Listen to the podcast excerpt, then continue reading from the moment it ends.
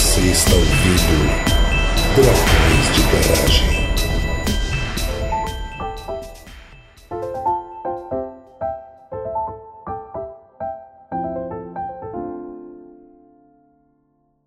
Estamos começando mais um episódio do Dragões de Garagem. Aqui é o André de Itajaí e hoje eu quero saber a história de quem faz história ou como estuda, não sei. Vamos ver. de Brasília, que é Tupá. E como a gente tá gravando isso pela segunda vez, vamos ver se a história se repete. Aqui de Inhumas, Goiás, é a Natália Pessoni. E se tem gente, tem história. E aqui é o Thiago André, do Rio de Janeiro, e peço perdão pelo vacilo. Tem vacilo nenhum, tá tranquilo. Acontece. Acontece nos melhores podcasts. Bom, gente, estamos aqui com um time de historiadores e eu. Mas num episódio de Dragões de Garagem composto só de humanidades, né? A gente realmente dominou esse espaço. Tirando os biólogos daí. É um episódio sem biólogos e com três historiadores. Tipo, nunca tinha acontecido isso por aqui. Inédito. Ai, ai. Hoje a gente vai falar um pouquinho de como que se faz história, como se estuda a história, É, quais como se métodos faz. que existem. Eu eu diria até que você falou, se a gente falar da história, não, esse é outro tema, esse é a historiografia, a gente faz outro dia. Hoje a gente vai falar como que faz. Ótimo, beleza então. Estou corrigido já. E aí, depois dos recadinhos, a gente vai então saber mais qual é essa história de hoje. O Dragões de Garagem agora é patrocinado pela Doppel Store, uma loja online com uma pegada científica e divertida. Estamos juntos de amigos divulgadores como o pessoal do Nunca Vi um Cientista, do Blablalogia e da leitura Obriga História, como as nossas camisetas exclusivas ao lado de diversas outras tão interessantes e bonitas. Acesse o site através do nosso link na postagem e adquira já a sua camiseta da Doppel Store. Ainda mantemos as nossas formas tradicionais de apoio no Catarse e no Patreon, além de que vocês nos ajudam muito divulgando o episódio para os amigos. Fiquem com o episódio.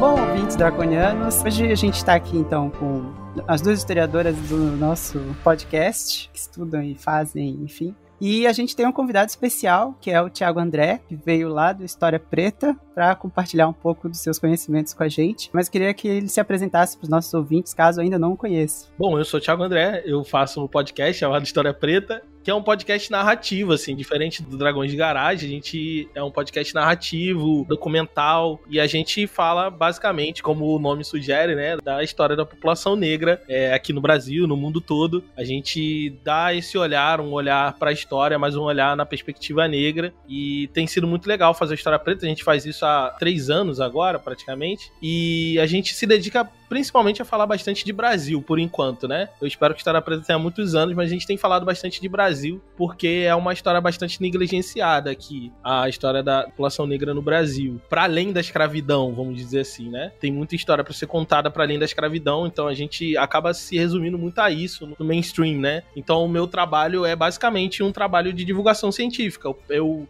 faço uso das pesquisas acadêmicas do que as pessoas têm pesquisado, principalmente pesquisas mais frescas, mais recentes, novas discussões a respeito de diversos temas e boto isso dentro da narrativa legal, interessante para que as pessoas possam é, aprender um pouco dessa história sem esse olhar mais chato, né, do historiador, das pessoas de história que a gente gosta. A gente gosta, a gente gosta disso, mas nem todo mundo gosta, né? E a gente tenta empacotar isso numa linguagem legal para que as pessoas tenham acesso a esse conhecimento que muitas vezes está restrito à academia, está restrito à universidade. Então esse é o nosso papel. Não, e é muito bom História Preta, recomendo muito. São ouvinte aí, ah, acho que desde o início, talvez. E é, é fenomenal o trabalho, assim. Pra quem gosta dos nossos episódios que tem essa pegada mais de storytelling, né? O História Preta ele faz muito bem, né? Essa contação de história, enfim, com personagens que a gente muitas vezes não conheceu, né? Ao longo da nossa formação é, de cidadãos aí brasileiros. A gente tá aqui na condição de tietes do História Preta É. também. Pô, e eu tiete do Dragões de Garagem, porque eu, eu antes de ter algum podcast na vida, eu ouvia Dragões de Garagem também. Olha eu só. sempre fui esse rato do podcast, né? De ouvir tudo, tudo, tudo que sai. Então, tipo assim, a Tupá, então, eu já ouvi ela pelo menos uns 50 podcasts diferentes, né? Falando dos assuntos mais diversos. É que eu tô jogando o War do podcast. Eu tenho que conquistar 24 podcasts da minha escolha. Tirou a cartinha dos 24 territórios. Na verdade, outro dia alguém me perguntou se eu já sa... Eu não faço ideia de quantos podcasts eu já gravei, onde eu já gravei. Eu tenho que fazer uma lista algum dia, mas aí eu tenho que parar pra fazer isso e daí nunca. Certo, momento de etagem passado, talvez. Acho que a gente pode começar a entrar, né? Ou introduzir o assunto da nossa pauta, que é sobre fazer história ou estudar a história ou né, produzir conhecimento sobre a história é a partir de metodologias próprias que vocês utilizam. E aí gostaria de saber um pouquinho, não da história da história, né, Tupá, mas um pouquinho de onde que começa isso, como é que se começa a pensar em produzir conhecimento de história. É, de certa forma, a história da história, mas é porque dentro do mundo da história, a gente chama história da história historiografia, que seria a história, na verdade, é a história da escrita da história. Mas Historiadores gostam bastante de conceitos, assim, como todos o pessoal do mundo das ciências sociais e humanas, né? A história costuma ser incluída nas humanas e não nas sociais, mas é, eu acho essa divisão. Essa divisão também depende da universidade, tem vários outros momentos históricos para explicar, né? Em geral, tradicionalmente, como o nosso mundo acadêmico é um mundo acadêmico muito ainda europeu, a tradição conta que os pais da história são Tucídides, certo? E Heródoto. Heródoto e Tucídides seriam os inventores, entre aspas, do que a gente chama de história. E eles viveram na Grécia Antiga, eles eram contemporâneos, eu não sei se eles se conheceram pessoalmente, mas eles conheciam os textos um dos outros. É, Heródoto não era ateniense, né? Ele era de uma das cidades ali em volta e viajou bastante. Tucídides era um nobre ateniense, que foi também um militar e escreveu uma história militar de uma guerra que ele mesmo participou. O que hoje a gente chamaria de outra coisa, quase. Mas assim, lá no começo da história era isso. E desde então, muitas coisas são chamadas de história e muitas formas são criadas da história. Mas foi no século XIX, final do 18, início do 19, que a gente começa a ter uma organização da história mais clara. Não só da história, tá, gente? De todas as. Tudo que a gente chama de ciência começou a ser organizada no modelo que a gente conhece hoje no século XIX. Claro que tem outras que foram organizadas depois, mas assim, o século XIX é esse momento. E a partir do século XIX, a gente começa a pensar vários pesquisadores vão pensar, além das coisas que a gente deixa, digamos, para teoria, né? O que é a história? Muita gente vai pensar, mas como a gente faz história? Existem técnicas próprias? Você tem que ter um treinamento para fazer história? Qualquer pessoa pode fazer história? Aí, nesse caminho que é a ideia do episódio hoje. Não que a gente não vá falar também um pouco, porque eu acho que é importante a gente colocar alguns conceitos básicos para os ouvintes entenderem, assim. Primeira coisa seria, eu vou passar para os meus colegas historiadores, né? Porque as definições de história história, nem tudo tem um consenso, mas existem conceitos e coisas. Então, assim, a Natália começou puxando Onde tem gente, tem história. Por que você diria isso, Natália? Então, eu gosto muito daquela definiçãozinha do Mark Bloch, né? Lembrando do episódio que a gente teve sobre os teoremas, teorias, né? Que a Tupá falou lá do Mark Blochinho. Ele define a história como a ciência dos homens no tempo. E ele, assim, é o livro dele que a gente mais estuda lá na introdução, que é o Apologia da História, né? Tem outros nomes também. Tô com o meu bonitinho aqui também. Ele discute essa ideia de ciência dos homens no tempo. Eu vou só fazer um parênteses que a audiência não vai ver, mas rolou uma exibição de livros aqui do bloco.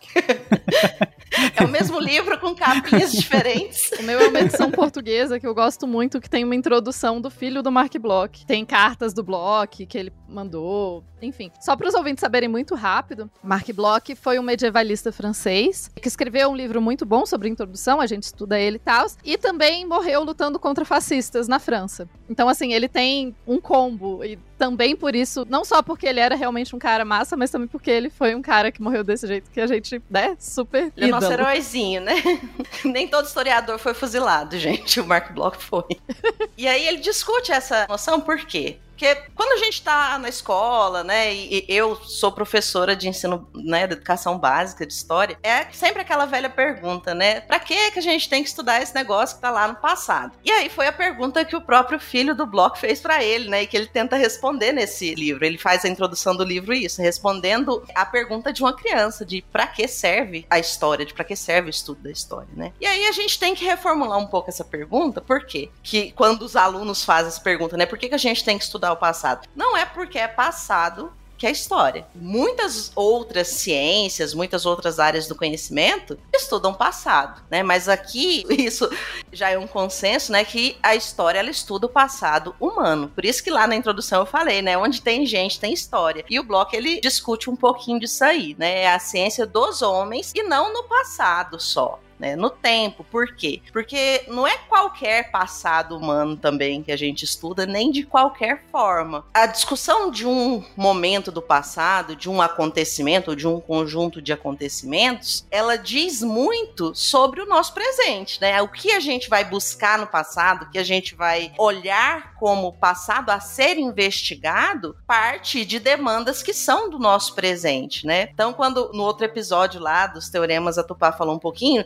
falou, né, brevemente, do historiador do tempo presente, que é um negócio que nem dá pra gente estudar, discutir muito profundamente aqui também, mas tudo aquilo que a gente vai buscar no passado parte das nossas preocupações que são presentes. Mesmo aquelas histórias, né, mesmo pesquisadores que vão estudar lá a antiguidade, vão estudar coisas que estão muito distanciadas do nosso presente, mas parte de interesses que são do agora. Exatamente. Inclusive, quando eu falo sobre História Preta, meu podcast, podcast e a necessidade de trazer essas histórias à tona também tem isso, porque é interessante como a pesquisa acadêmica no campo de história deu uma mudada, principalmente no que diz respeito à história do Brasil, de século XIX para cá, século XVIII, XVII, deu uma mudada justamente com a entrada, com o ingresso de pessoas negras e mulheres na universidade. E isso a gente consegue observar bastante. Um dos exemplos, um dos muitos exemplos que tem lá no podcast, quando eu falei sobre a história do samba e sobre a presença de mulheres negras no samba, eu fiz uma temporada toda sobre isso, sobre mulheres negras no samba. Isso só foi possível porque tem pesquisas que saíram, tipo assim, 2021, sabe? Pesquisas de 2020 que revisitam as mesmas fontes históricas, que a gente vai falar mais pra frente o que, que é, as mesmas fontes históricas, os mesmos lugares, olha para os mesmos lugares, só que dá uma perspectiva diferente, dá uma leitura diferente a partir das demandas do presente. Então, é, a gente tem pesquisadores, tipo a Angélica Ferrarez, que ela revisitou a história das tias baianas, que por muito tempo foi contada e serviu também de fonte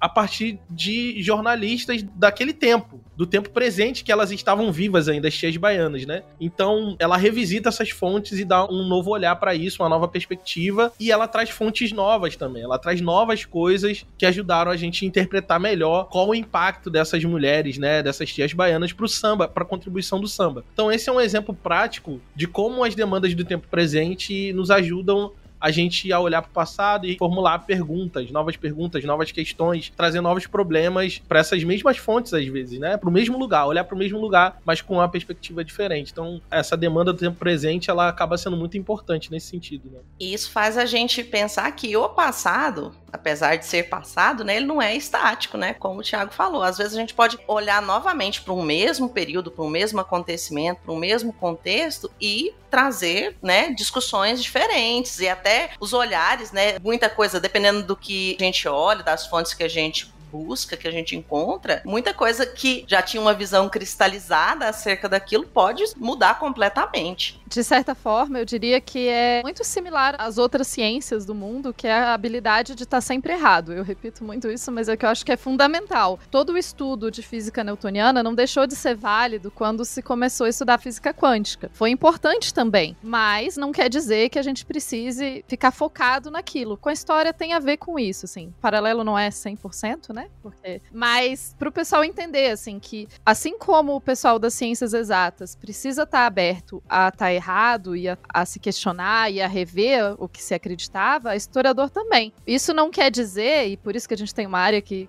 a gente estuda a história da história, não quer dizer que a gente não vá voltar a estudar a história da história, mas é isso. Uma pesquisa, pesquisa que eu faço, pesquisa que qualquer historiador faz, ela tá profundamente ligada ao tempo que ela tá sendo feita. Assim como um filme, se você assiste um filme, eu acho engraçado, assim, ver um filme de Idade Média, você sabe dizer se é um filme de Idade Média feito nos anos 80, se é um filme de Idade Média feito nos anos 2000, 2010. Agora, inclusive, todo filme de Idade Média é tipo uma gangue de motoqueiros BDSM, né? Que tá todo mundo de couro preto, assim. Eu fico, tipo, gente, como assim? Então, é 100%, a história é isso. E eu achei muito legal o negócio que o Thiago falou, já puxa muito também, que é a questão, né? Novos questionamentos. Contar um negócio para os ouvintes. Se tem um negócio que o historiador ama, é pergunta. A gente ama pergunta. Você lê um trabalho de história, a conclusão de um trabalho de história é sempre assim. Esse trabalho nos traz várias novas perguntas. A gente raramente conclui coisas na conclusão, assim. Todas essas perguntas são respondidas? Não, né? Mas. que bom, é pra isso que a gente tá aí. O principal ponto é justamente levantar novas perguntas. E aí, irmão, aí, aí, aí vocês decidem o que vocês vão fazer com isso aí. Mas ciência, assim, né? Se a gente for levar. É, eu acho que falando, né, do ponto de vista de ciência, realmente, né? A gente tá aí fazer ciência é fazer boas perguntas, né? Talvez você esteja fazendo isso muito bem. A gente leva muito a sério a parte de fazer perguntas. Não, é porque, é sério, é um padrão, assim. Acho que todo trabalho de história praticamente termina com. Ah, a partir dessa pesquisa, a gente percebe que a gente conhece muito pouco sobre esse tema e que precisa de muita pesquisa e a gente tem várias novas perguntas, como, por exemplo, e daí você deixa já as perguntas, o que é ótimo para outros pesquisadores, outros pesquisadores e para você mesmo.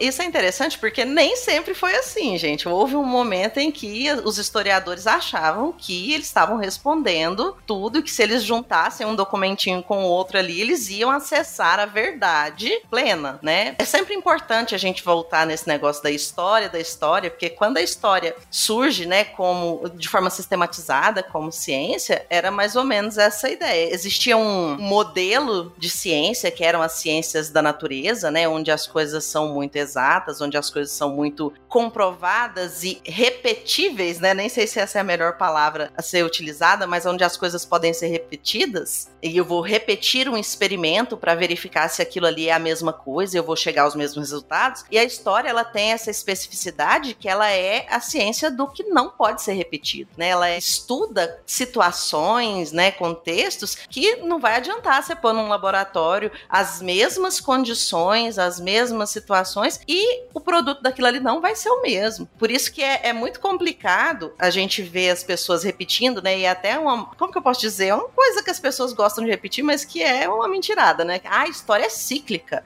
As pessoas adoram repetir. Ah, as coisas sempre acontecem, né? A história se repete. A história se repete. Não, gente, a história nunca se repete. Existem, por exemplo, estudos que podem comparar períodos diferentes, contextos diferentes, né? Aplicar esse olhar de história comparada, mas isso leva a outra coisa, né? Porque pensando que a história se repete e que se eu criar as mesmas condições aqui eu vou ter o mesmo resultado, muita gente por muito tempo achou que a história era previsível. Eu posso fazer aqui, organizar uma situação e vou chegar a esse resultado. E isso é impossível. Até me lembrou o Isaac Asimov, né, com a fundação que junta Ai, a psicologia e a história. A psicohistória, gente. A psicohistória. Adoro a psicohistória. também adoro psicohistória. Mas é, eu acho que coisas bem interessantes do que vocês estão trazendo, e aí até talvez pra gente ir se organizando e começar a entrar assim nos assuntos da pauta, eu vi que vocês colocaram uma frase ali que é que o, o, historiador é o profeta do passado. Então. Os historiadores são profetas do passado. Isso. Essa é uma frase que um dos meus professores de graduação repetia em sala, o Barbosa. Era incrível ter aula com o Barbosa. Sou muito poliana, gente. Eu era pessoa mega empolgada na universidade, eu ficava feliz em todas as matérias, assim, tipo, ai, tudo é lindo, tudo é incrível, tem tantos textos bons, é tipo isso. Mas a gente estava falando justamente da Revolução Francesa e o Barbosa falou: os historiadores são profetas do passado. Os historiadores não estão aqui para prever o futuro, que é bem o que a Natália estava trazendo. A gente não tá aqui para saber o que vai acontecer daqui para frente. Inclusive é péssimo quando perguntam. Eu adoro perguntar para historiador, mas o que, que você acha que vai acontecer com isso? Não sei, gente. Não sei. Não sei. Mas você estudou história, sim. Eu posso te dizer o que aconteceu. Não sei o que vai acontecer. Então, de certa forma, os historiadores trazem essa perspectiva de profetizar o passado, ou de trazer uma parte do passado. Porque, assim, o Mark Bloch fala também isso. Não existe nenhuma ciência do presente. Vocês conhecem alguma ciência que fale sobre tudo do presente? Não existe. Então a história jamais vai ser a ciência do passado, porque o passado é um lugar tão complexo e tão completo quanto o presente. Então a gente trabalha com pedaços e a gente precisa ter recortes. Sim. Eu acho que é até mais complexo. Se a gente for pensar, tem uma outra categoria aí que presente ele é o estado do tempo atual, né? E aí quando a gente fala de passado se, e comprime várias coisas, vários momentos temporais diferentes. E aí é uma coisa que eu queria também saber da opinião de vocês sobre o, como é considerado o tempo dentro da história. A gente deixou pro Thiago e ele tá tipo olhando pra gente assim, tipo Poxa, eu tô, é, eu tô esperando. Falei, pô, vou só cortar a bola que tá quicando. É, mas assim, até pegando um gancho do que foi dito antes, que é muito interessante quando a gente,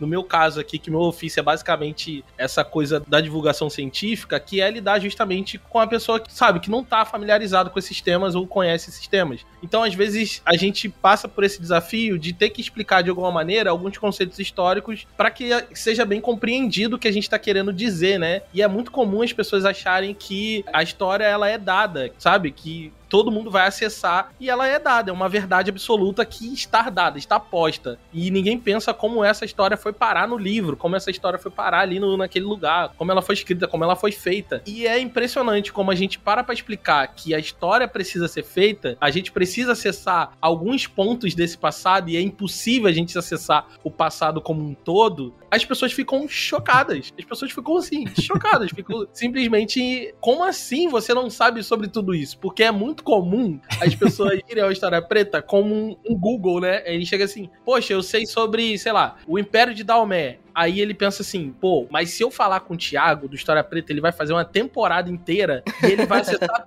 cada minúsculo centímetro do Império de Daomé e vai trazer pra gente assim numa bandeja e vai ser tudo muito maravilhoso. Quando a realidade é muito mais complexa do que isso, porque aí, enfim, aí a gente precisa explicar pra pessoa, olha, gente, a gente não tem todas essas informações porque carece de fonte, isso, aquilo, outro, tem uma, uma coisa chamada história oral, não tem história escrita desse povo, desse império, isso, aquilo, outro, a gente precisa explicar tudo isso pra pessoa entender todo esse paradigma, então, assim, eu faço esse gancho com o que a gente falou antes, justamente para que a audiência que tá ouvindo talvez não seja tão familiarizada, entender que é isso, a história não tá dada, a gente não consegue acessar o passado por completo, não existe existe esse momento que, tipo, parece que é só uma questão de tempo, né? Quanto mais tempo vai passando, em algum momento a gente vai achar aquela bala de prata, a gente vai achar aquele cálice sagrado perdido em alguma catatumba que vai resolver os mistérios da humanidade. E não é bem assim, né? Não é bem assim que funciona pra gente, né? Daí, quando a gente pensa aí, eu ainda acho que tempo, tempo a gente pode deixar para um episódio completo. A gente podia ter um episódio física, história e etc. para trabalhar o tempo Psicologia. e todos os nossos, né? Psicologia venha junto. Sim.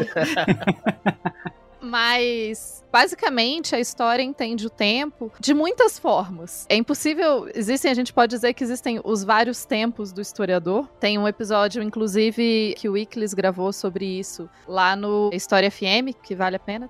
Chama justamente os tempos do historiador. Então nós temos assim milhares de formas de trabalhar o tempo dentro da história. Você pode trabalhar o tempo a partir de uma perspectiva, sei lá, de longa duração, que a gente chama, que seria pensar essas estruturas maiores da sociedade que perpassam vários períodos, ou você pode trabalhar uma coisa de curta duração, que é uma coisa que tem um efeito mais imediato, enfim. Existem muitas e muitas formas de ver o tempo. A própria ideia de dividir a história em antiga, medieval, moderna, contemporânea, é uma divisão que só funciona para a Europa, né? Então, quando a gente vai trabalhar com qualquer outro lugar do mundo, essa divisão não funciona. A, contemporânea, talvez hoje em dia, mas assim, é muito complexo. Então, cada historiador, parte do que a gente faz quando a gente começa a fazer pesquisa, você tem que definir e ter muito claro como você está lidando com o tempo na sua pesquisa. Então, o tempo não é uma coisa que todo mundo já. Assim como a história não existe por inteiro, o tempo não é um conceito dado. O tempo é um conceito que cada vez a gente precisa repensar ele. E, e assim, é, como eu disse, sou professora do ensino básico. Quando a gente começa a dar aula para os alunos de história lá no sexto ano, a primeira coisa que a gente vai falar é sobre o tempo e a gente parte justamente das primeiras noções que são as cronologias, né? Que são como os seres humanos passaram a, a compreender o tempo e a organizar e recortar o tempo. Antes de entender como o historiador pensa o tempo, essa relação entre passado, presente e, e perspectivas de futuro, a gente tem que entender que esse negócio de lidar com o tempo, de repartir o tempo, é uma característica humana, né? Uma característica da sociedade sociedades ao longo do tempo. E cada sociedade fez a sua divisão do tempo de forma diferente. Como a Tupá falou, né,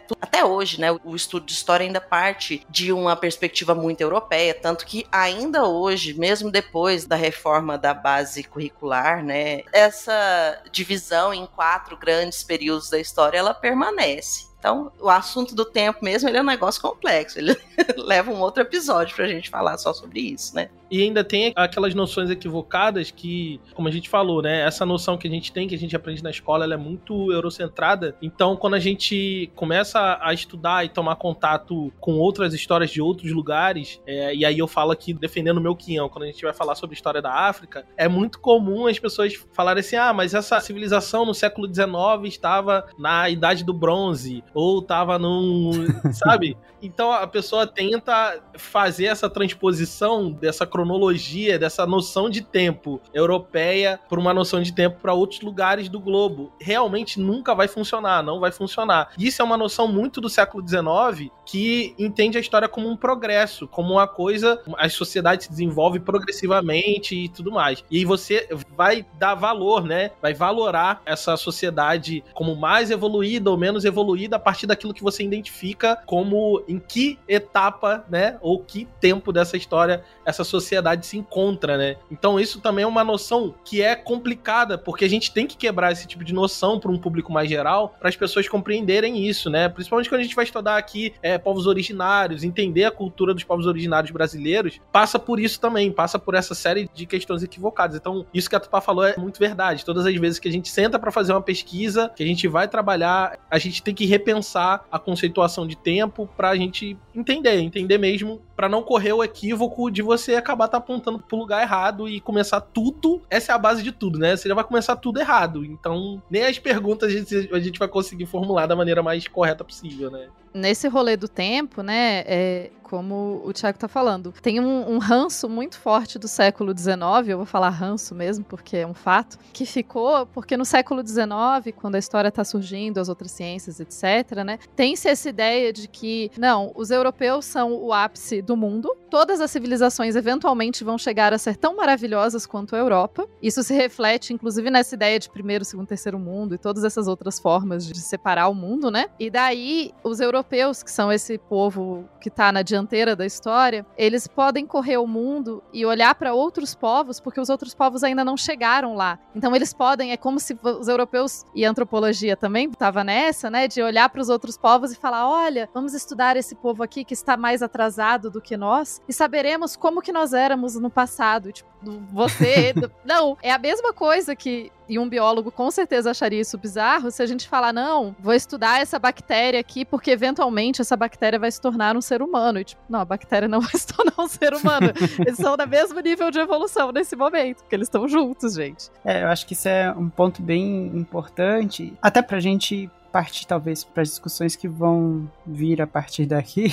a gente tem essa noção, né? Então, o tempo passou para todos os povos, né? Igualmente, a gente pode considerar. Então, mas tem pedaços ou formas ou aspectos culturais e e sociais, enfim, que vão modificar como que é a história, qual é o tempo que cada população está, né? Como é que eles podem dividir, como é que eles podem olhar para o seu passado, né? E todas essas características como vocês estão trazendo. Ou eu viajei muito? É, eu acho que é mais ou menos isso, mas nem tanto, porque ainda fica essa noção de que essa especificidade de cada lugar ou cada povo, enfim, ainda fica sempre muito atrelada a essa noção de progressividade da história. E não é bem assim que funciona, sabe? É como se a gente estivesse olhando ou entendendo a história de uma sociedade, como eu dei o exemplo aqui, ah, o reino de Daomé olhar para o reino de Daomé e pensando ele como se fosse algum reino da antiguidade. E aí entra os e né? Ah, se não tivesse invasão europeia, ou que se ele não tivesse disputado isso, aquilo, outro, talvez ali em Daomé teria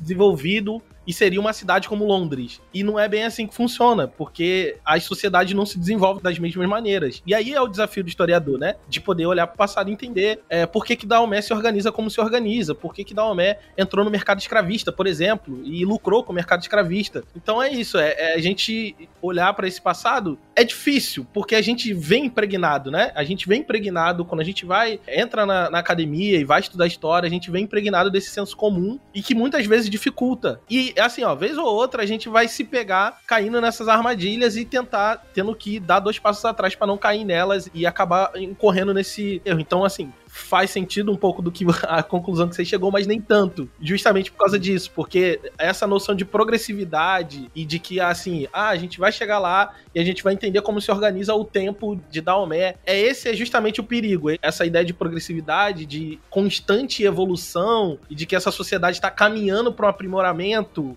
é sempre baseado, é sempre tendo referência a Europa, né? A Europa como referência de que Daomé um dia poderia se tornar Londres, por exemplo. Então, tem um exercício interessante que a gente faz com os alunos do ensino fundamental, que é uma pergunta: como seria o Brasil hoje, ou como seria o lugar onde você vive hoje, se os portugueses não tivessem chegado aqui quando chegaram? E é interessante que a maioria dos alunos coloca: ah, a gente já tá vivendo no meio da selva, a gente já tá andando, né? Assim, é muito comum ainda as pessoas pensarem nessa ideia de que se não fossem os europeus, a gente não teria tido um desenvolvimento enquanto sociedade como se deu. Então, assim, essa questão do desenvolvimento urbano, né, todas essas características de uma sociedade nos tempos de agora não existiriam se os europeus não tivessem chegado aqui quando chegaram. Esses exercícios do e se, eles são importantes pra gente refletir como a história é pensada, né? Eles não respondem pra gente, ah, se acontecesse isso e não isso, como seria? A gente não sabe dizer como seria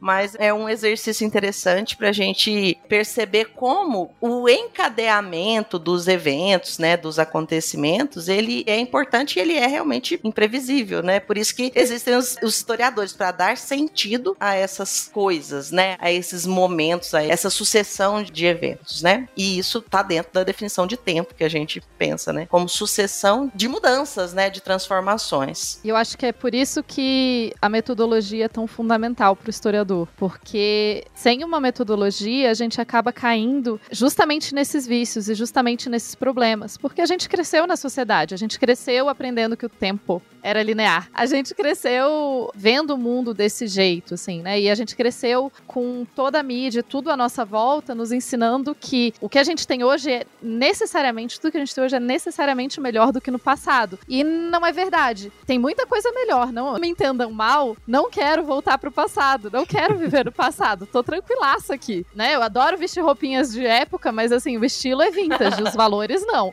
Mas não quer dizer tudo do passado era necessariamente pior, porque as coisas não são lineares. As coisas elas funcionam outra coisa. Eu gosto de dar o exemplo das caravelas, né? Que os portugueses guardaram muito bem o segredo de como fazer caravelas. Tão bem que ninguém faz ideia de como elas são feitas. e daí, em 2000, a gente te... o governo brasileiro, em conjunto com o governo português, tentou refazer caravelas. E nenhuma funcionou e elas não navegam. Sério, nenhuma funcionou, elas não navegam. Ela, existe uma como museu, acho que tá em Salvador e tal, mas a gente não faz ideia. Ah, mas quer dizer que as Não, não tô dizendo, mas assim, a gente tem muita tecnologia e muito conhecimento que se perde e que não continua e que não necessariamente a gente tá num conhecimento melhor, assim. Essa, essa linha da evolução não funciona nesse sentido. E eu sei que na biologia também não funciona também nesse não, sentido. É. Então. é, tipo, é bom pensar nessa história e, e, principalmente quando a gente fala de sociedades e tudo mais, mas como transformações, elas vão se transformar, elas vão ganhar novas formas a partir da interação, enfim. A história, ela não é uma coisa estática também, não é uma coisa que não é isso que a gente tá falando, mas é, é que você não consegue pensando em, em, como a sociedade europeia se desenvolveu, tentar transportar isso para outros lugares e achar que vai ser igual, não é isso. Isso que a Tupá tava falando me fez lembrar de uma tirinha que eu gosto muito, que é aquela do No Meu Tempo Era Melhor. Cada, cada vez vai voltando para uma época mais antiga, No Meu Tempo Era Melhor, até chegar nos seres unicelulares e falar, que saco, né? Não tem nada melhor. E eu acho que é, é, engraçado também, né? Porque se hoje a gente for pensar em modelos de sociedades e tudo mais, o que a gente vem discutindo enquanto humanidade global, a Europa deu muito errado, né? Então também não é um programa. se a gente for pensar em né, destruir todo o ecossistema, enfim, para conseguir gerar dinheiro, enfim. Me ocorreu isso também, né? O quanto que é, a gente ainda é impregnado por essa ideia eurocêntrica de que a Europa é o progresso, quando se todo mundo seguir esse progresso, realmente não, não resta nada. Estamos lascados. Ó, oh, que maravilha. Não, não é.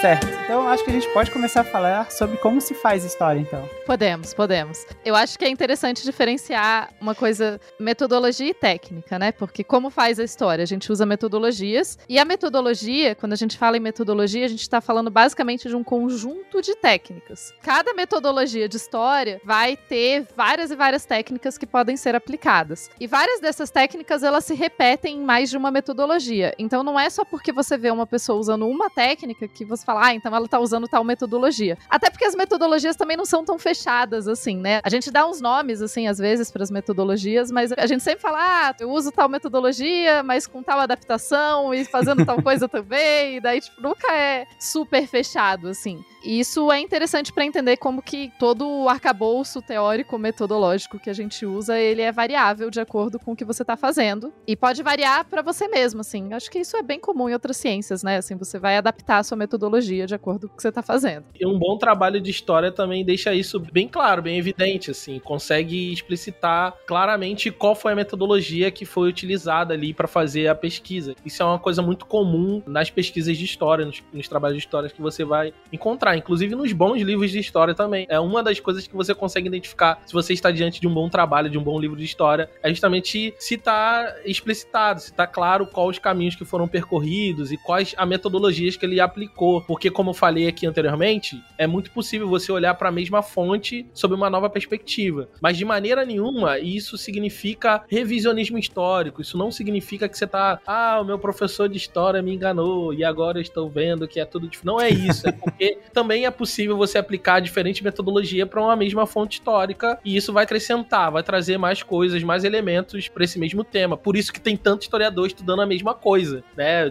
que a história não se encerre e a metodologia ajuda nesse sentido, a gente conseguir avançar um pouco mais, dar mais completude, né, para as pesquisas. Isso, Vargas. Você toma cuidado, você olhar feio, vai aparecer alguém que estuda Vargas. Acho que é um dos temas. Exatamente. e daí, a gente tem um negócio que a gente chama de heurística, que é uma das. Eu, dando nomes. Nomes finos para as coisas. É, e para fazer a heurística da história, a gente começa, em geral, com uma coisa muito, muito importante que a gente chama de recorte. O recorte é quando a gente define qual é o nosso objeto. Então, a gente pode fazer um recorte, por exemplo, um recorte temporal, um recorte temático, um recorte espacial. Em geral, a gente faz um recorte que inclui todas essas coisas. Porque, como a gente falou, é impossível estudar o passado.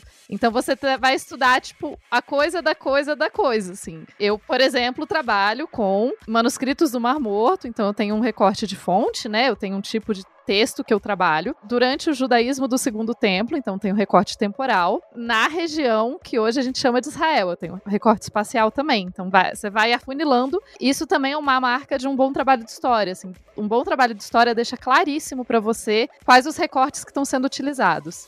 Exatamente. Aqui entro mais uma vez aqui defendendo o meu quinhão. Quando a gente fala sobre, por exemplo, escravidão no Brasil, é muito comum que a gente fale de escravidões, né? Que o Brasil, é, ele teve característica muito diferente depender do território. Então a gente fala assim, ah, a história da escravidão no Brasil, as relações entre as noções de liberdade da pessoa escravizada, cada lugar vai. Então é importante quando a pessoa vai começar a pesquisar, ela fazer esse recorte espacial. No Rio de Janeiro, de 1825 a 1000 porque isso realmente é importante, porque vai mudar, as coisas vão mudar, as relações vão mudar, as relações vão ser diferentes. E como a gente não tem essa, né, essa megalomania de tentar embarcar tudo num lugar só, é muito difícil de você conseguir embarcar todo esse tempo e todos os lugares, recortes espaciais num trabalho só, você realmente vai precisar ser muito específico. E a gente chega na academia, na graduação em História, achando que vai salvar o mundo, né? Você não, vou, vou pesquisar tal coisas e vou descobrir. Vou descobrir a verdade do passado.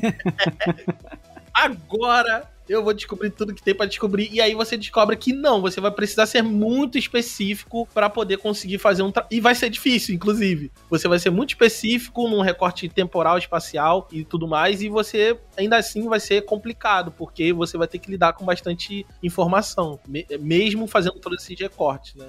Exatamente. Então essas tesourinhas aí, elas precisam funcionar mesmo, porque, como a gente falou, é tudo muito amplo, né? Tudo muito grande. Dependendo da, assim, do período que a gente escolhe estudar, você vai ter vários tipos de fontes, né? Mais para frente a gente vai falar um pouquinho sobre essas diferenças de fontes, né? Mas a gente vai ter muita coisa para analisar. Então a gente precisa ser muito específico, né? E aí a gente acaba virando o médico que é especialista em dedão do pé direito, porque porque assim, a gente não vai conseguir falar tudo de tudo. Então a gente se especializa para conseguir falar bem, né, para conseguir falar com profundidade de uma coisa, né, para conseguir trazer informações relevantes, né? As pessoas, né, hoje em dia a gente vê muita gente usando isso de forma mal intencionada, que é, ah, tal coisa o seu professor de história não te falou. Essa, essa frase me, me causa coceira, gente.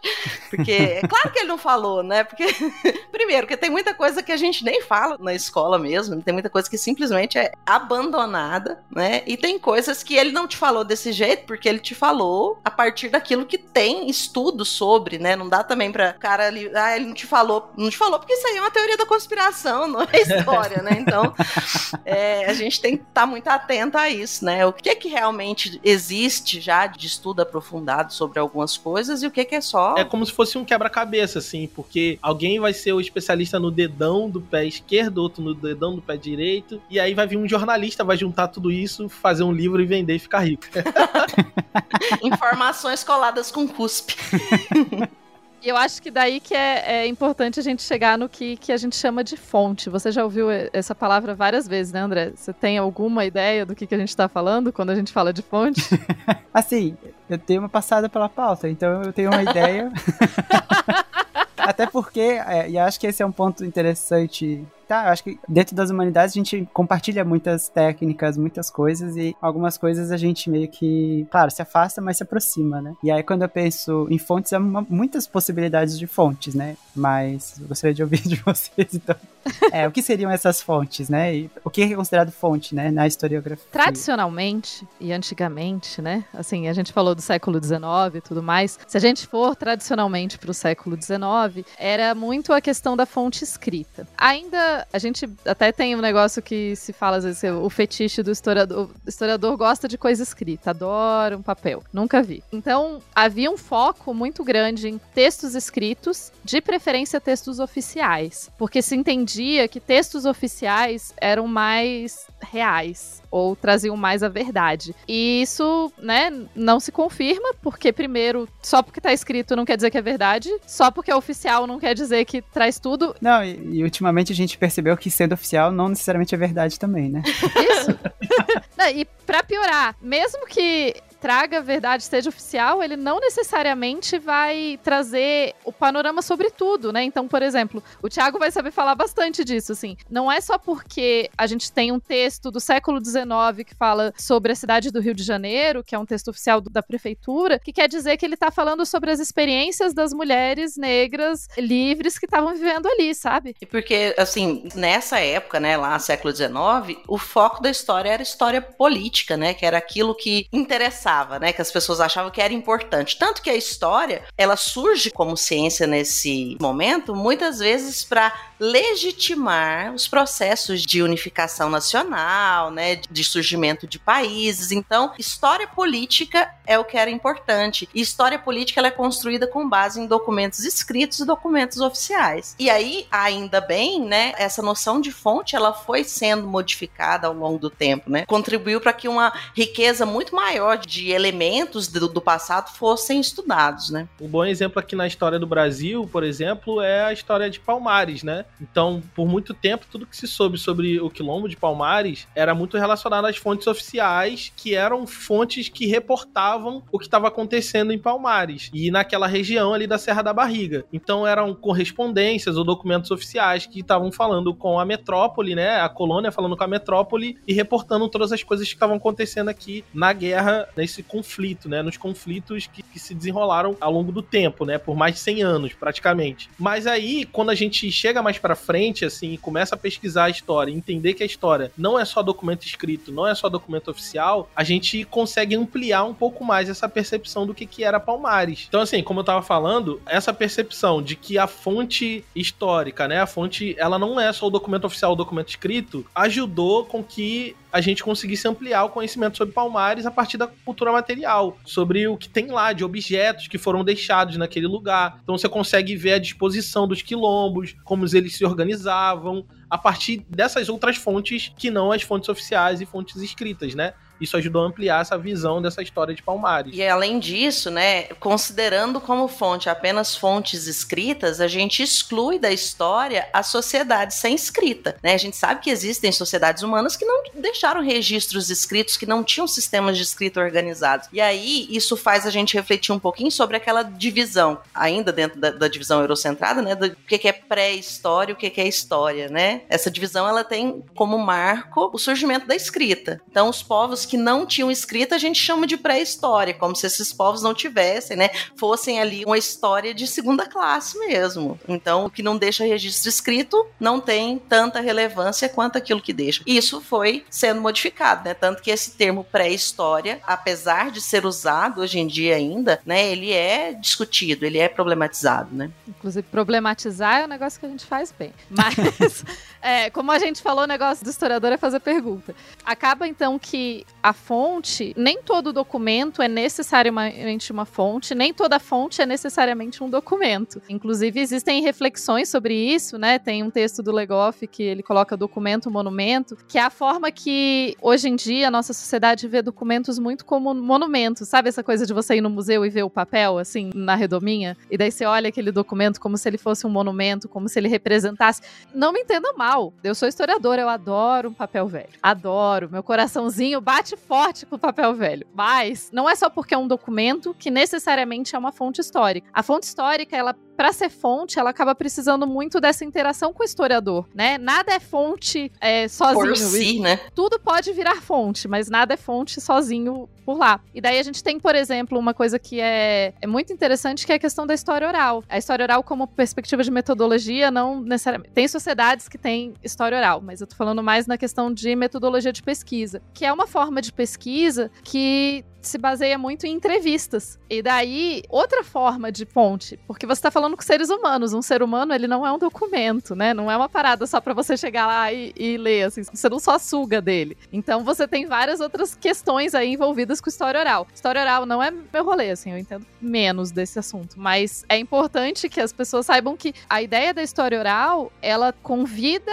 as pessoas que viveram aquela história a fazerem parte da escrita daquela história. O que não quer dizer que o historiador não tem a metodologia. Não quer dizer que, ah, mas e se a pessoa mentir? Bom, o texto também mente. E é por isso que o historiador nunca confia só 100% no texto. E é aquele negócio, né? A fonte ela fala pra gente, mas ela depende da pergunta que a gente faz para ela, né? Então, é, dentro dos recortes que a gente faz, eu posso, sei lá, pegar uma fonte de um período que eu tô estudando, daquela sociedade que eu tô estudando, naquela época bonitinha, mas ela não responder as minhas perguntas, né? Então a gente não pode também é, ficar numa fonte só. Eu fiquei até aqui me perguntando se vocês recebem algum tipo de treinamento de como fazer perguntas do ponto de vista da psicologia, né? Porque a gente acaba tendo bastante desenvolvimento e metodologia para fazer questionamentos, inclusive mais recentemente para evitar coisas como falsas memórias, né?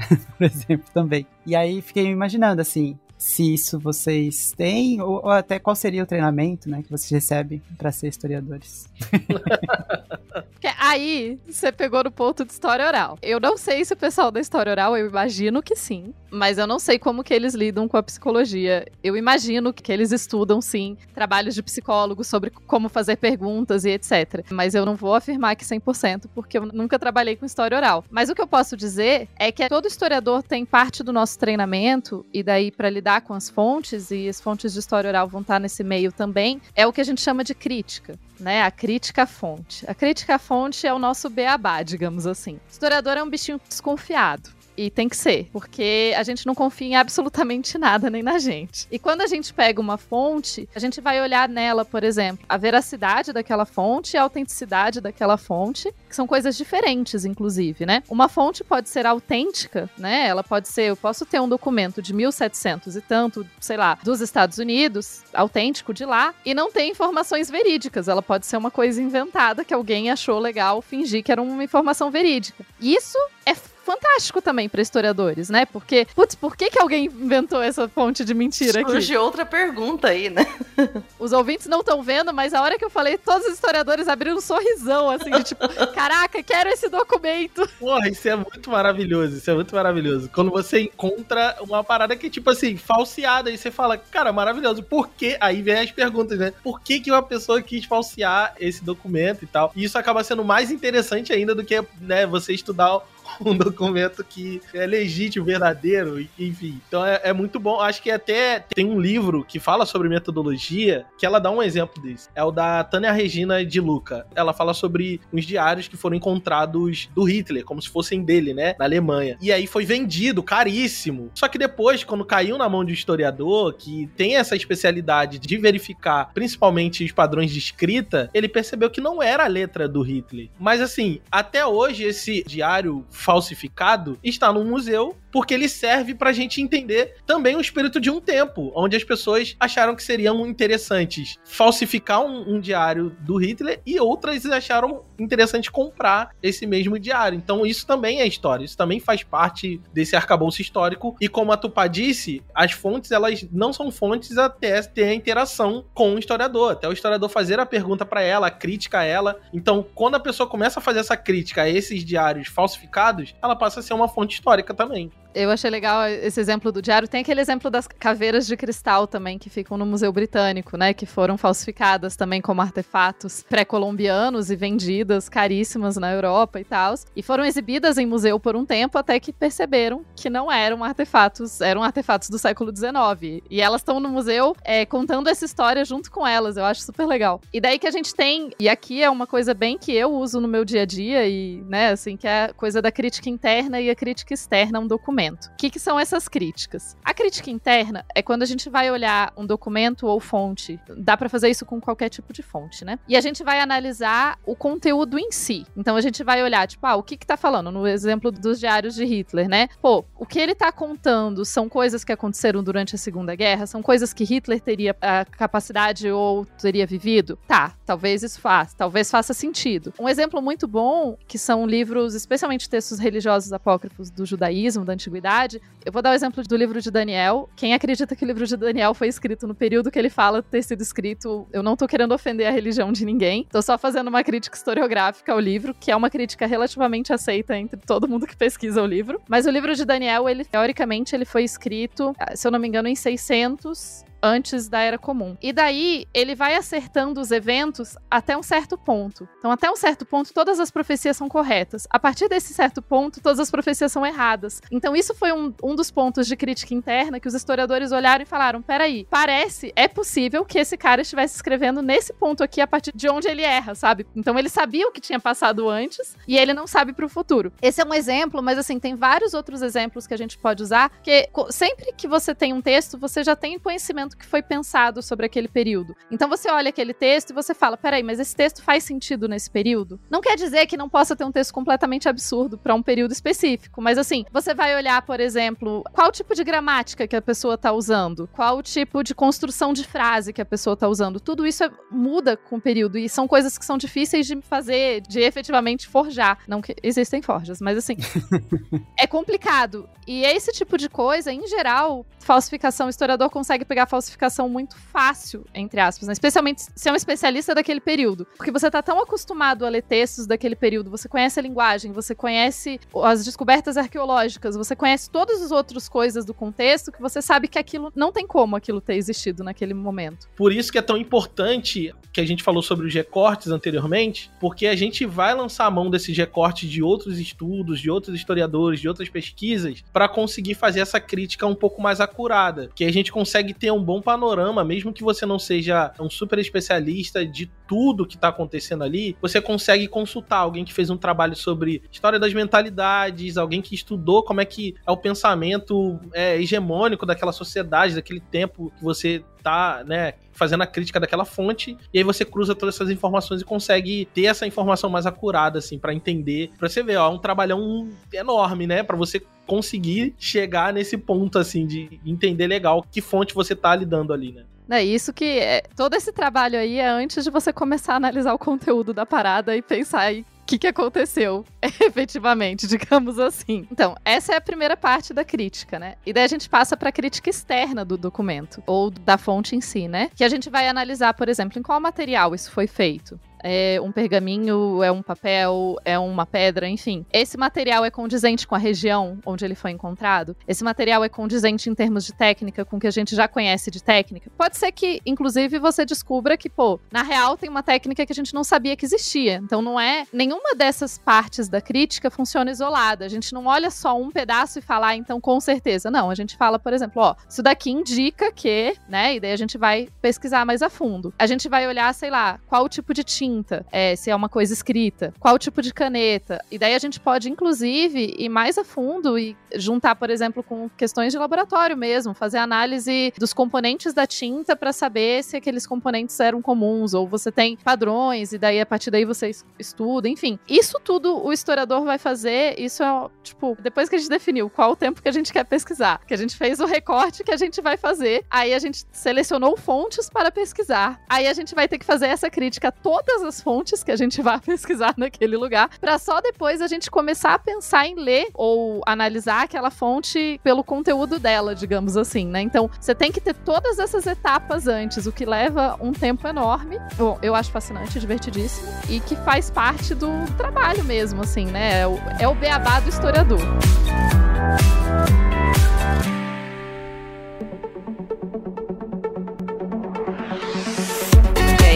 Interessante, em todo esse processo aí que a Tupá falou, nós não trabalhamos sozinhos, né? A gente depende de outras ciências, né? Que para a história, nesse momento, a gente chama de ciências auxiliares, né? A química. Né? Vocês não precisam ficar ofendidos, outras ciências. Já rolou tretas em outros momentos da história, justamente com isso. Tem uma briga famosa do Levi-Strauss com historiadores da França sobre isso, mas a gente, né? Então vocês não fiquem ofendidos. É porque a gente precisa de outras áreas do conhecimento também, né? Tem coisa que não é a história que vai responder, mas sei lá, a química para saber que tipo de tinta era aquele que estava sendo utilizada lá naquele documento tal. Então a gente depende, né? É, por exemplo, da arqueologia, a gente depende do trabalho de, de várias outras pessoas, né? De vários outros cientistas para o bom desenvolvimento de um trabalho de história. Ah, Tupá falando, eu fiquei imaginando um laboratório de história com questões que, né, para avaliar quimicamente, o papel, espectrografia, aqueles monte de materiais.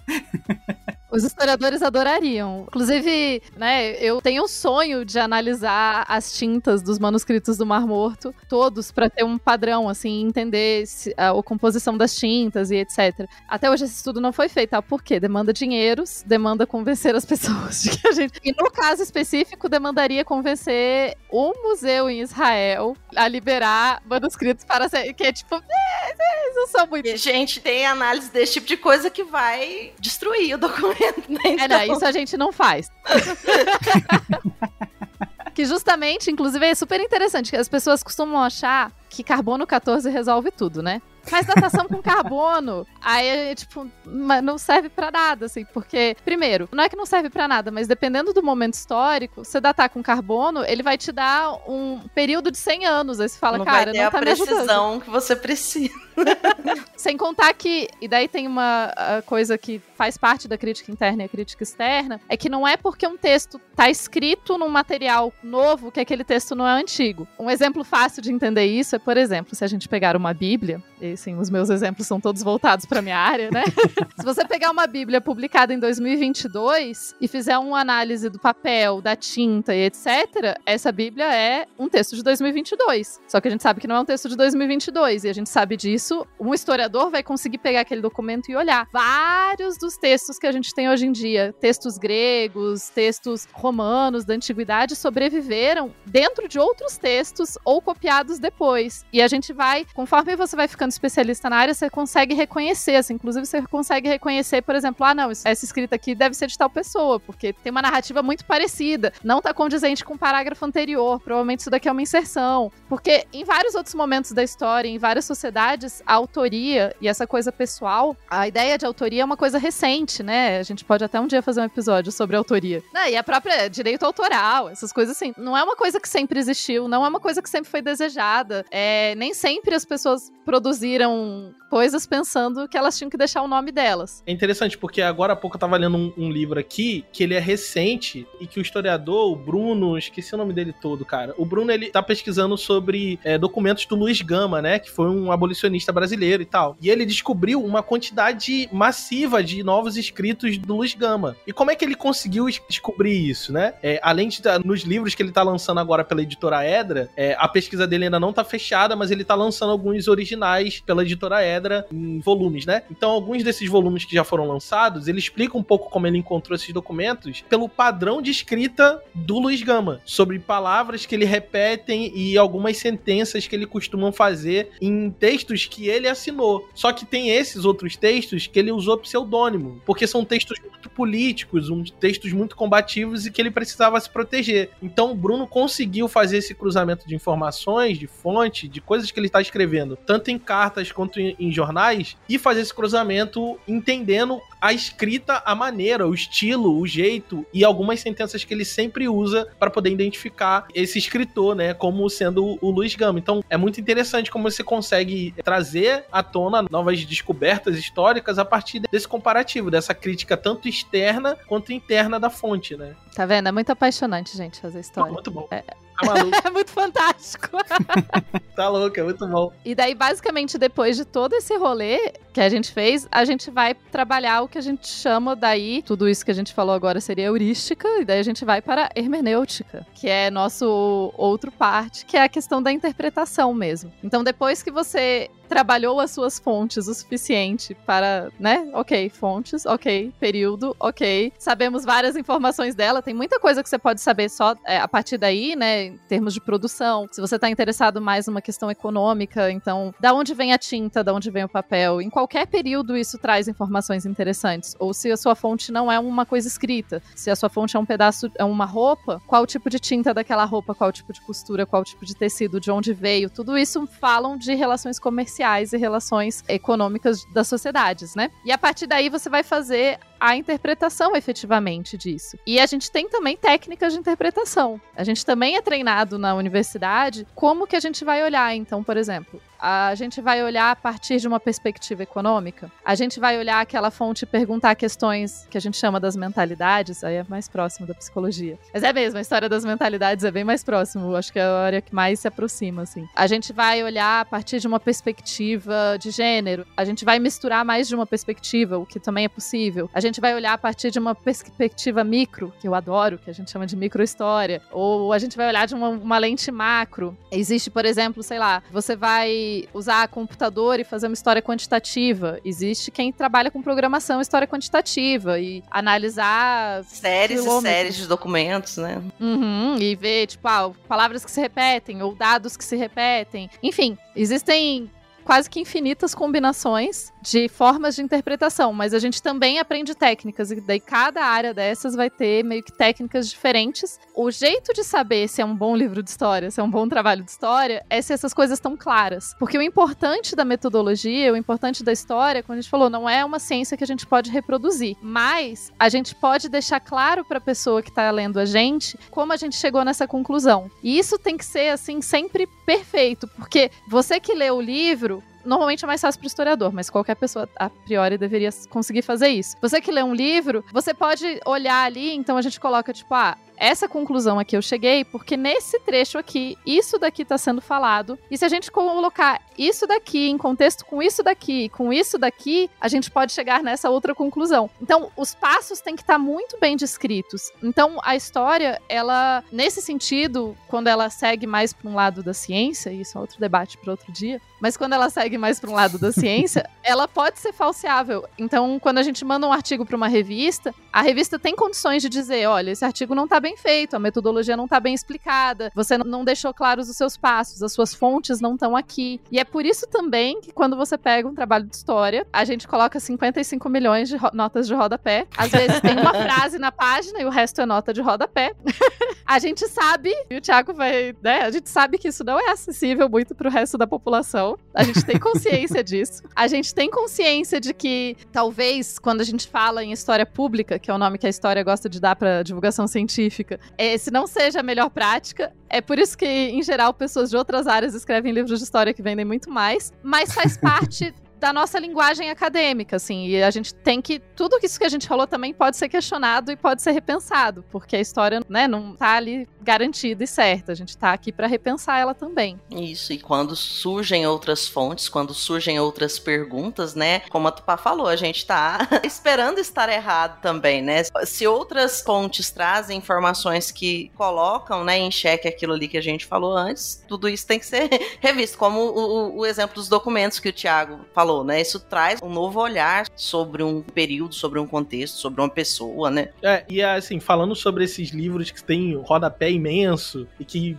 bota listas e listas de fontes para você ver. Eu gosto sempre de dar um bom exemplo de livro que une, trabalhos que une essa boa a prática do historiador, de mostrar assim, olha, esse é o caminho que eu percorri, e ao mesmo tempo são livros muito bons de ler para um público geral. Eu sempre cito João José Reis, ele escreveu aqui no Brasil o Rebelião Escrava no Brasil, e ele tem outros trabalhos é, nessa linha, ele é um, é um dos maiores nomes na pesquisa sobre a revolta dos malês, né? E esse livro é sobre a revolta dos malês, e cara, esse é um dos livros assim assim, mais sensacionais que eu já li nesse sentido, de que ele traz todo aquele rigor histórico, mostra todos os caminhos que ele fez, ele fala sobre a fontes, ele diz para você, ó, tá na caixa tal, na página tal, no prédio tal, se você quiser ir lá, você vai encontrar as fontes que ele acessou, e ao mesmo tempo é um livro muito gostoso de ler, porque ele consegue também fazer uma escrita muito gostosa. Então, assim, é possível fazer as duas coisas ao mesmo tempo, mas é importante porque o historiador fazer esse tipo de trabalho, porque ajuda também quem tá fazendo a história pública, quem tá fazendo a divulgação científica. É um exemplo que eu gosto de dar, que eu fiz no, no História Preta um tempo atrás, eu fiz uma temporada sobre o negro no futebol e eu fui dedicar um episódio às mulheres negras no futebol, né? E aí quando eu voltava para a década de 30, década de 10, que é quando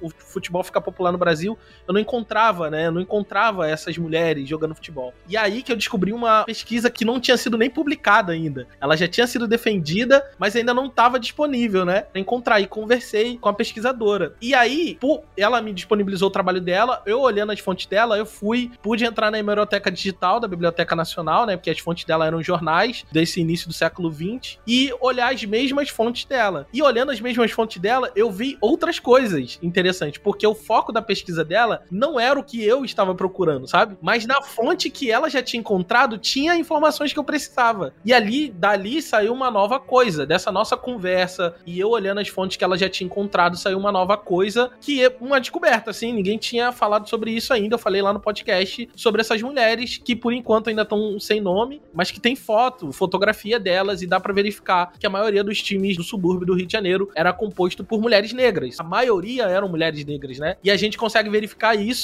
olhando para as fotografias que tem nos jornais. Não tem o nome delas, não tem, sabe? A gente não consegue identificar quem são elas, mas na fotografia a gente vê que a maioria são mulheres negras. Então, assim, é nessa conversa e por ela ter feito muito bem o trabalho dela e ter é, listado todas as fontes, eu consegui encontrar essas fontes, revisitar essas fontes e ter um novo olhar sobre as mesmas fontes. Então, é importante isso, justamente porque o trabalho da história ele não é feito sozinho, né? Ele é feito na comunhão de todos os historiadores. Então, é importante isso, né? De certa forma, forma tem essa grande suruba intelectual que a gente vai fazer. importante, né? Tá tudo descrito direitinho para que a gente possa fazer isso muito bem. Eu gostei que o Thiago falou que o nosso trabalho não é feito sozinho, porque se as pessoas que são de outras áreas observarem, a gente publica sozinho. É muito raro a gente publicar em conjunto, assim, né? Eu só descobri que as pessoas publicavam em conjuntos quando eu tava no doutorado e tive amigos, sei lá, da biologia, da química, e eles falavam, tipo, quem é o primeiro autor? Eu, como assim o primeiro autor? Só existe o autor. Quem escreveu esse trabalho, gente? Porque a história também, isso é um debate para um dia que a gente falar sobre teoria, a história também é arte em alguma medida, né? A escrita da história é importante, a escrita, a forma de se escrever é importante. Mas, embora a gente publique sozinho, no sentido de que, em geral, os nossos artigos são escritos por uma pessoa só, eles podem ser escritos por mais pessoas, mas é comum que a gente escreva sozinho, eles só podem existir em conjunto. Porque é o que a gente falou lá no começo: a história nunca é única, não existe ninguém que vai conseguir saber toda a história de nada. E é por isso que, pra gente também, a citação de outros autores, né, quando a gente cita as pessoas nos nossos trabalhos, é a nossa forma de reconhecer como a gente está trabalhando com essas pessoas. Por isso, pra gente citar é tão importante também. Para todo mundo citar é importante, né? Mas existe esse mundo dentro do coisa. E para mim, como exemplo de historiadores agradáveis de ler e tal, eu, eu sempre cito Carlo Ginzburg. Eu sou dessas que é apaixonadíssima por microhistória. Ele é um historiador italiano e que criou a microhistória junto com Giovanni Levi, uma das formas de se fazer história. E ele tem um livro que eu, os livros dele também trazem bem essa. Eles conseguem equilibrar de um jeito legal, assim. O Queijo e os Vermes é um livro gostoso de ler. É um livro que você tem vontade de ler, né? E daí você vai lendo e parece agradável, mesmo que você não seja da história, você não vai ficar entediado. Porque às vezes trabalho de história é entediante, a gente sabe, a gente lê vários. a gente se entedia várias vezes. É, o Queijo dos Vermes é bem acessível, né, pra pessoa que não é historiadora ler. É bacana, adoro o Ginsburg também.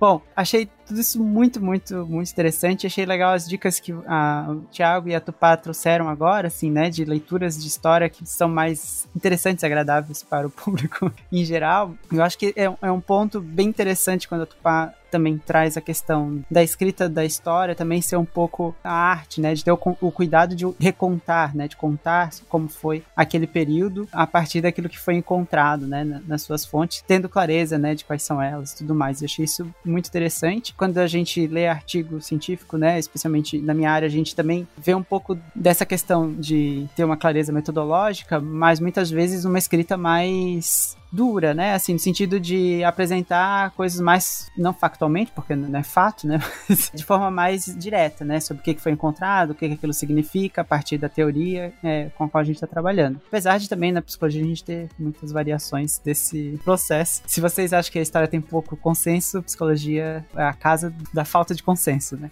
Não, mas é, eu acho que só quem acha que. Eu adoro quando as pessoas falam, tipo, ah, porque a universidade tem um pensamento único. Eu faço, eu nunca fui na universidade universidade, né?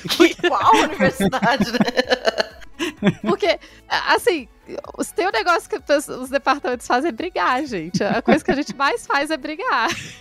Inclusive dentro dos próprios departamentos, né? Mas aí. Isso, não, é dentro das áreas. Dentro das próprias áreas, assim. Mas eu queria saber se vocês gostariam de deixar outras indicações para quem ficou interessado em conhecer um pouco mais sobre histórias ou historiadores que possam ser interessantes para que a gente conheça, ou que conheça melhor a nossa história, talvez, no Brasil. É, além de ouvir História Preta, que coisas que vocês acham que a gente poderia ler, né? Que seriam interessantes. Vou começar dando uma dica aqui. Mais uma vez, eu vou clamar aqui o João José Reis mas nesse ele não tá sozinho. É ele, o Flávio Gomes também, que é um super historiador aqui do Brasil, que fala sobre história negra, é um professor da UFRJ, um homem negro também, e tem o Marcos Carvalho. São três autores, o nome do livro é O Alufarro Fino, e ele tem todos os elementos que a gente falou aqui. O Alufarro Fino, eh, já no título, ó, O Alufarro Fino. Tráfico, escravidão e liberdade no Atlântico Negro, 1822 a 1853, ou seja, tem tudo aqui. É um livro comercial, saiu pela Companhia das Letras letras e ele tem todos esses elementos que a gente falou de recorte espacial, temporal, tem tudo, tem tudo, tudo como deve ser e ao mesmo tempo é um livro muito gostoso de ler porque ele é uma escrita mais em prosa, vamos dizer assim, uma escrita mais, sabe, uma coisa fluida, mas ao mesmo tempo tem todo o rigor histórico que a gente falou aqui, fala sobre fonte, você vai conseguir acessar todas essas. É uma história muito boa, é uma história sobre esse cara que ele foi, enfim, escravizado, trazido pro Brasil, conseguiu a liberdade, virou traficante de escravos, é um homem negro, é uma história super super interessante, uma história super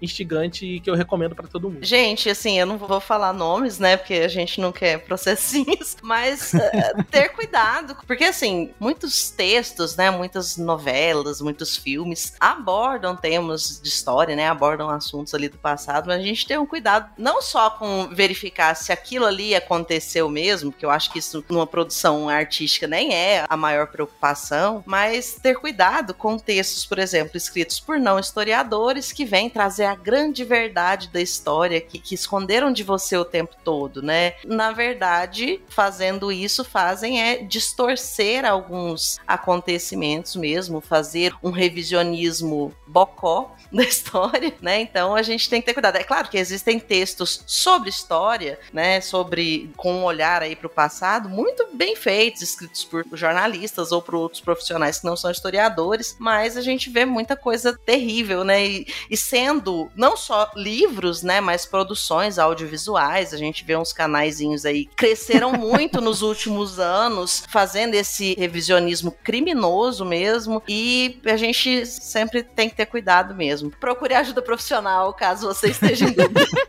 É, porque, como os ouvintes devem ter percebido, o fazer histórico, né? Fazer história, escrever história é um processo longo, é um processo que demanda um treinamento longo. O que não quer dizer que só quem foi para a universidade sabe fazer coisas boas. A gente, de jeito nenhum, a gente tá aqui para dizer uma coisa dessas. Mas fica com o pé atrás, especialmente quando a pessoa coloca assim uma fonte e conclui tudo a partir de uma fonte. Por quê? É o que eu falei. Tem que ser desconfiado. Nunca confie em fonte nenhuma, gente. Porque você não pode só aceitar. Não é só porque um texto foi escrito em outro período que ele traz a verdade. Nem sobre aquele período, nem sobre o que ele fala necessariamente. Ele traz informações, mas essas informações não necessariamente são factuais. E a própria verdade é uma coisa um pouco mais complexa.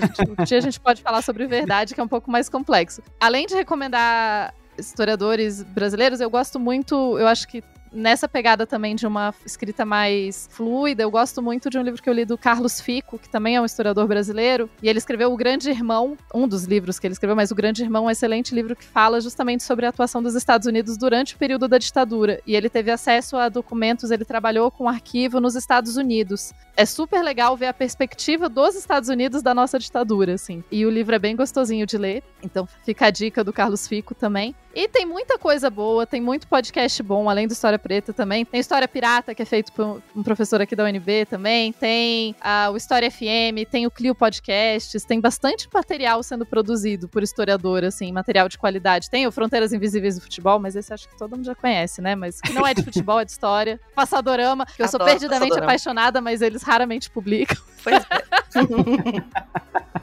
Legal. Com o Passadorama, a Tupá roubou minha única indicação, mas. Eu... Não fui eu, foi a Natália. ah, foi a Natália. Tá Mas certo. você pode indicar como um não historiador o Passadorama, olha só. É, tem esse privilégio. Mas assim, achei ótimo. Tô quase considerando me inscrever no curso de história. pra ter melhores livros de história da psicologia, porque a gente é triste. Mas é isso.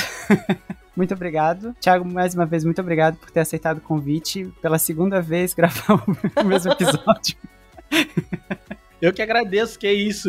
inclusive, eu, eu, a minha apresentação, falei desculpa pelo vacilo, foi justamente que deu problema na minha gravação da outra vez e a gente regravou agora tudo de novo. Mas, pô, é uma bela desculpa pra gente se encontrar de novo, né? Pra falar das coisas que a gente gosta. Porque, assim, não sei você, André, mas a galera aqui da história gosta de falar sobre essas coisas e a gente não tem a oportunidade de falar sobre isso. Eu não vou chegar na mesa do bar do nada e falar assim, não, mas por que a fonte histórica. Não tem isso, né?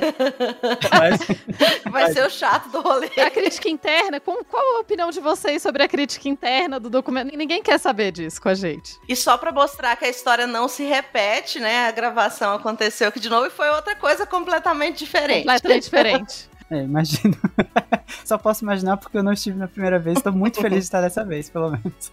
E fica o desafio para os ouvintes aí de puxar um papo sobre metodologia e história no bar, então. Depois desconto.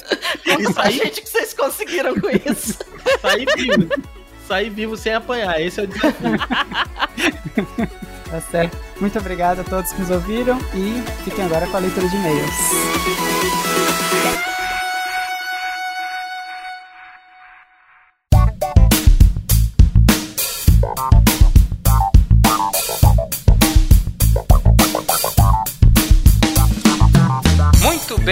Draconianos? Esse foi o nosso episódio número 257 sobre metodologia em história com o André Tieme, a Topá Guerra, a Natália Pessoni e o Thiago André. Eu sou o Pedrão e tô aqui com a Natália, que participou do episódio, né, pra gente ler os recadinhos que vocês mandaram na quinzena no episódio 256, Teorias e Teoremas Favoritos. Tudo bem com você, Nath? Tudo bem, estava lá e estou aqui também.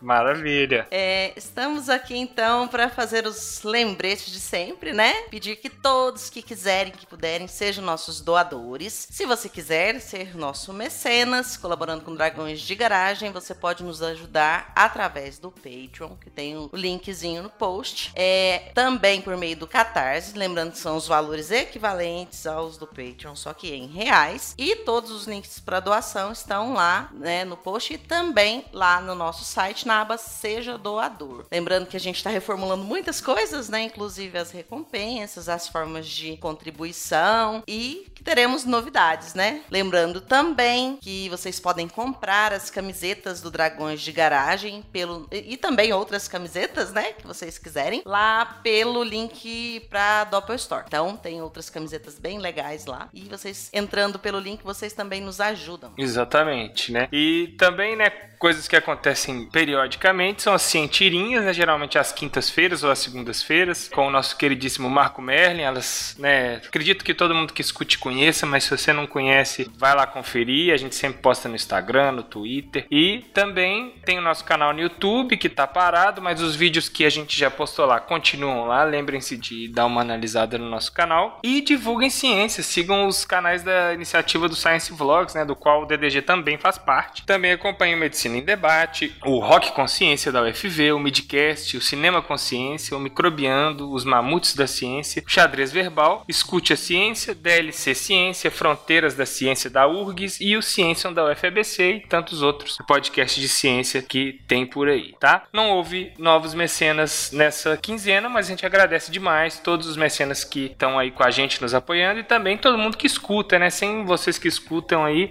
nada disso tem sentido. Se você não puder, né, ajudar a gente com financeiramente, espalhe para seus amigos, para suas amigas, para sua família, alguém que você saiba que goste do, do que vai gostar do episódio, porque isso ajuda a gente demais, né? E nessa quinzena também não houve e-mails, Natália. A gente tá até com um plano de reavivar nossas redes sociais, né? Mas é, assim que elas reavivarem, com certeza vai ter mais inter interação, mas a gente fica carente de e-mails, né? Isso aí. Eu e a Marina, nós somos as choronas do e-mail, gente. Fala com a gente. Nós somos carentes, né? Mandem e-mails que a gente fica muito feliz quando vocês interagem conosco, né? Pelos e-mails. Mas no bot teve, né? Isso, no bot nós tivemos alguns recadinhos. Eu vou ler aqui o recadinho que foi mandado pelo Eduardo Walter. Ele diz o seguinte: Oi, meu nome é Eduardo Walter, mestrando em física pela Unicamp. Acabei de ouvir o episódio sobre as teorias e teoremas e adorei. Estou ansioso pelos episódios prometidos. E foram vários, né, gente? Então,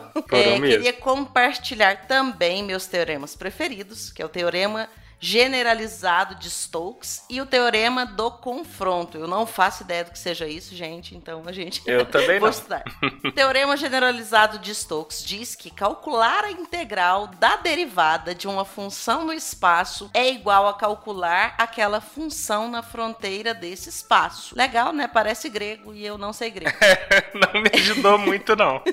o teorema do confronto ou o teorema do sanduíche disso eu entendo, diz que se uma função g é maior que uma função f e f é maior que uma função h em um dado intervalo, se o limite de g e h é igual em um ponto desse intervalo, então o limite de f é igual ao limite de g e H. Vou pedir pra Marina desenhar Nossa pra mim Senhora. depois, né? Que eu sou de humanas. Eu também. Adoro dragões, sempre indico para os meus amigos. Abraços, Eduardo. Eduardo, um abração para você também. Adoramos seu recadinho. Quando eu entender, eu tenho certeza que eu vou gostar mais ainda. Muito obrigada, valeu mesmo. É, valeu, Eduardo. E o Thiago de Lima Castro, que sempre manda aí coisas pra nós, ele aceitou o desafio da paçoca. Então, ó, Marina Ei. e Elton, vocês têm que enviar uma paçoca pro Thiago. Thiago, mande seu endereço lá no bot que você vai receber sua paçoca. Aí ele fala assim: Oi, tudo bem? Aceitei o desafio da paçoca. KKKK. Pra quem não escutou o episódio, o desafio da paçoca era que ia ganhar uma paçoca quem falasse as minutagens de todos os teoremas e teorias citados e ele foi além. Ele falou de minutagem de várias outras coisas, né? A gente tem que dar um jeito até de publicar isso em algum lugar para ajudar as pessoas a acompanhar o episódio. Ele teve um trabalho danado, então muito obrigado, Thiago. Foi super legal ter visto isso lá. E aí ele ainda manda assim: provavelmente alguém já enviou risos, risos, risos. Preciso. Lógico que ninguém tinha enviado, Thiago. Você foi um cara que fez um trabalho de herói. É, mas o episódio foi bem legal. Essas concepções diferentes de teoria são muito interessantes. Fica uma sugestão para um episódio sobre a história da ideia de lei natural. É muito interessante como uma expressão jurídica foi aplicada à ciência moderna nascente, tanto para facilitar a expressão destas leis, como auxiliando o justnaturalismo. A ideia é que leis humanas podem ser naturais e não produções históricas. Ao mesmo tempo, traz uma base teológica na filosofia natural. Afinal, dentro do contexto de época, se tem lei da natureza, é porque foi escrita necessariamente por alguém, no caso Deus. É muito interessante todo esse histórico. Parabéns por mais esse episódio, foi bem divertido. Valeu demais, Thiago. Bacana, Thiago. É, eu acho. Ou o, o, o Thiago, né, teve esse trabalho enorme, ninguém mais enviou essas minutagens, ou o Thiago gosta mais de paçoca que as outras pessoas, né? Então. É verdade. De qualquer eu gosto forma, de paz parabéns, também. Thiago, valeu. Só lembrando aqui os nossos recadinhos finais de sempre, né, para que vocês nos acompanhem nas nossas redes sociais. Ainda estamos no Facebook, nosso Facebook Dragões de Garagem, pelo Instagram arroba Dragões de Garagem, tudo junto, no Twitter arroba Dragões Garagem, no Mastodon arroba Dragões de Garagem, pelo nosso bot, né, a gente sempre re- recebe recadinhos aí no nosso bot que é arroba Dragões underline bots, Dragões aí sem tio, e que vocês assinem assinem, avaliem nosso feed em todas as, as plataformas aí por onde vocês nos ouvem, certo? E nos mandem e-mail, gente. Exatamente, a gente adora. São as cartinhas da nossa geração. Valeu, gente. Valeu, Natália. Gente, abração para todo mundo. Até a próxima, Pedrão. Beijo. Valeu, beijo.